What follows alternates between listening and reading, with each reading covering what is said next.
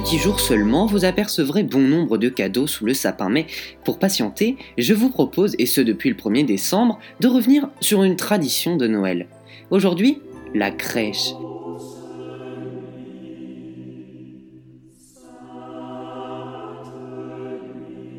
C'est vrai ça, qui a bien pu avoir l'idée un jour de représenter la nativité dans une mise en scène si fidèle? Vous le savez sûrement, Jésus naît dans une grotte aménagée en étable dans laquelle Marie et Joseph avaient trouvé refuge. Selon l'Évangile, le Christ fut ensuite déposé dans une mangeoire remplie de paille. Mangeoire qui vient par ailleurs du mot cripia, mot qui donnera par la suite crèche. Tout vient donc de là.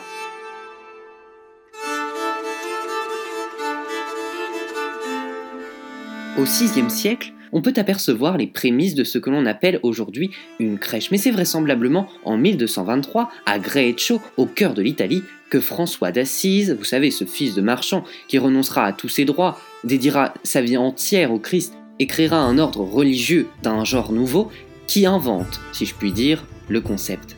La toute première de l'histoire est donc constituée de vrais personnages, comme dans une pièce de théâtre, afin de permettre aux fidèles de mieux imaginer le contexte de la naissance de Jésus.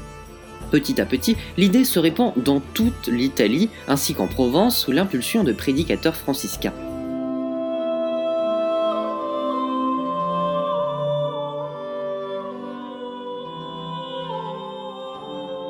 Bien conscients de la portée spirituelle de ces représentations, les jésuites du XVIe siècle introduisent des modèles réduits de crèches dans les églises d'Europe de l'Est avec des personnages faits en cire, en terre cuite, en porcelaine, en plâtre, en bois sculpté et même en mie de pain.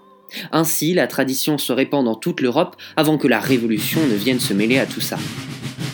Le 21 janvier 793, qu'après tyran dernier, qu'on nommait Louis XVI, a reçu ses étrennes pour avoir conspiré ce fuyard de Varenne et donc guillotiné. À cette époque, il est interdit de représenter des scènes religieuses en public, et pour contrer cet interdit, les chrétiens installent des crèches dans leurs maisons.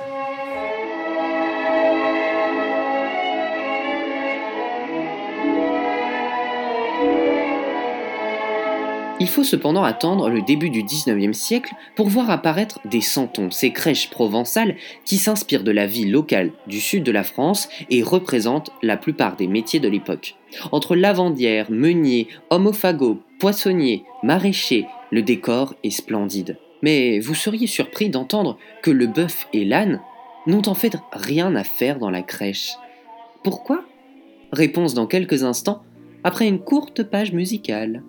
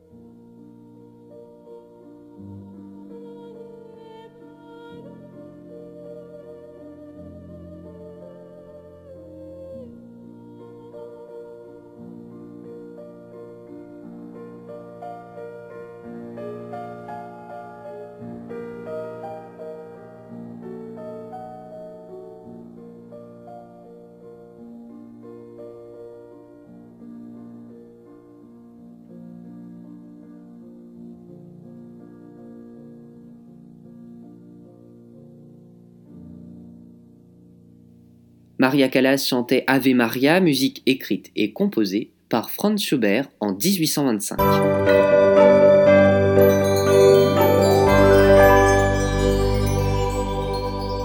Il y a quelques instants, je vous surprenais peut-être en vous disant que le bœuf et l'âne n'avaient en fait rien à faire dans la crèche de Noël. La raison? C'est en fait un clin d'œil à François d'Assise qui les avait placés dans sa crèche pour la rendre plus vivante. Mais c'est aussi une référence au prophète Isaïe qui, dans l'Ancien Testament, reprochait au peuple d'Israël de ne pas connaître son Dieu, alors que l'âne et le bœuf, eux, savaient qui était leur maître. Et ainsi, au fil du temps, le bœuf et l'âne se sont frayés un chemin dans la crèche de Noël. Laissez-moi terminer par vous préciser que la tradition veut qu'on installe notre crèche le premier dimanche de l'Avent et qu'on la retire pour la fête de la présentation au temple le 2 février. Merci à vous d'être fidèle au rendez-vous, vous le savez, vous pouvez réécouter cette chronique et toutes les autres en podcast sur votre application préférée et moi je vous dis à demain pour une autre tradition de Noël.